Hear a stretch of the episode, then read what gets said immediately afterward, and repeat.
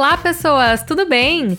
Sejam bem-vindos ao Pipocas da Semana, o seu mini noticiário com as notícias mais quentinhas da semana no mundo do entretenimento. Eu sou a Paty do Paty com Pipoca e se você ainda não me segue no Instagram, corre lá para me seguir. Vamos às notícias? Nessa semana, a Disney lançou o trailer da sua nova animação Raya e o Último Dragão, apresentando a sua nova princesa, Raya. Mas diferente das princesas tradicionais, Raya é bem diferente e completamente fora do padrão que a gente está acostumado de menina rica, branca, loira, donzela em apuros. Ainda bem que mudou, né, Disney? Desde Moana a gente começou a ver essa mudança com as personagens femininas da Disney e acho que estava mais do que na hora. Eu espero que continue assim. Raya é a primeira animação do estúdio inspirada pelo sudeste da Ásia e vai ter a atriz Kelly Marie Tran dando a voz a essa nova princesa. Você deve se lembrar dessa atriz pelo papel que ela fez como Rose nos últimos filmes da trilogia mais recente de Star Wars. O filme conta a história de uma princesa guerreira e promete mudar o conceito que temos do que é uma princesa, o que pessoalmente me deixa bem mais animada para ver essa nova animação. O trailer é cheio de ação e com um mascote fofo, coisa que a Disney sabe fazer bem, principalmente para fazer a gente querer Funko, pelúcia e tudo mais antes até de ver o filme, não é mesmo? Para conferir o trailer, é só acessar o link que está lá na descrição.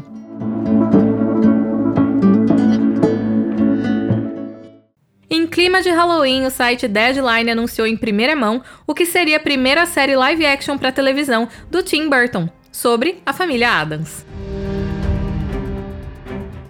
Segundo o site, o diretor está em meio a negociações para ser produtor e diretor dessa nova série, que ainda não tem uma casa definida, mas parece que tem vários estúdios e plataformas interessadas, inclusive a Netflix. Ainda sem grandes informações, parece que a série se passará nos dias de hoje, sob a perspectiva de Vandinha. Alfred Goh e Miles Miller, que são os criadores e produtores da série Smallville, foram apontados como os escritores da série e aparentemente vão dividir a produção com Tim Burton. Mesmo sem saber muitas informações, eu pessoalmente, como fã de Família Adams e de Tim Burton, tenho certeza que essa mistura vai ser incrível. Ainda seguindo o clima de Halloween, vem aí uma reunion do elenco original do filme clássico de Dia das Bruxas, Abracadabra. A atriz Bette Midler postou nessa semana a primeira foto desse reencontro épico com as colegas de elenco Sarah Jessica Parker e Katy Najimy, que obviamente também postaram essas fotos incríveis desse reencontro. O ator Doug Jones, que interpretou o papel de Billy Butcherson no filme original, também faz parte desse encontro. As atrizes vão reviver os seus papéis como as irmãs Sanderson, como parte de um evento especial de Halloween chamado Em Busca das Irmãs Sanderson, que vai ser exibido nos Estados Unidos no dia 30 de outubro e tem ingressos à venda por 10 dólares. O evento tem como objetivo arrecadar fundos para o New York Restoration Project, uma organização sem fins lucrativos que foi fundada pela própria Bette Midler em 1995 e que desde então tem o objetivo de restaurar e manter espaços públicos na cidade de Nova York. Além dos ingressos no site do evento, tem uma série de produtos temáticos, não só de Halloween, mas do próprio filme Abracadabra à venda, também para arrecadar fundos para o projeto. Os links para acessar o site oficial do evento e também o perfil da atriz Beth Miller, que está cheio de prévias, estão lá na descrição.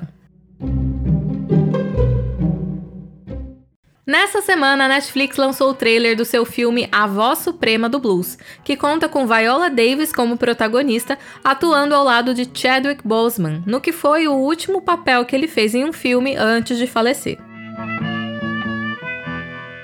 O filme é uma adaptação de uma peça de August Wilson de 1982, de mesmo nome, e é inspirada na história real de Ma Rainey, considerada a mãe do blues da década de 20 nos Estados Unidos. A história se passa nos anos 20, em Chicago, e acompanha a cantora junto com a sua banda durante a gravação de um dos seus discos. Viola interpreta a própria Ma Rainey e Boseman faz o papel de Levi, o trompetista da sua banda. Inclusive, a Netflix já confirmou que vai fazer campanha para que Chadwick Boseman seja indicado, se tudo der certo, vença, o Oscar póstumo de melhor ator. Prêmio que só foi dado nessas mesmas condições, né, de prêmio póstumo, para o Heath Ledger pelo papel que ele fez como o melhor ator coadjuvante em é, Batman, o Cavaleiro das Trevas, em que ele interpretou o Coringa. O longa é dirigido por George C. Wolfe e será lançado na Netflix no dia 18 de dezembro. O link para assistir o trailer tá lá na descrição. Os fãs do jogo de videogame Uncharted foram à loucura nessa semana em que vimos a primeira foto do Dr. Tom Holland, o nosso querido Peter Parker dos últimos filmes do Homem-Aranha, caracterizado como Nathan Drake, o protagonista da série de jogos da Naughty Dog. Mas a loucura não necessariamente foi positiva. Teve gente que amou sim, mas teve muita gente que não curtiu o ator que foi escalado para viver Drake nos cinemas.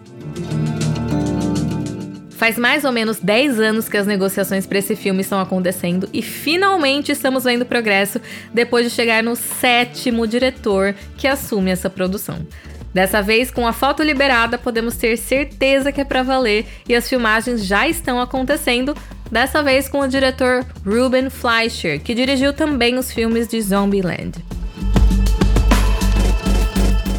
Muita gente não gostou de ver Holland como Nathan Drake pelo fato de que o ator tem só 24 anos, e nos jogos, o personagem Drake tem mais ou menos 30 anos de idade.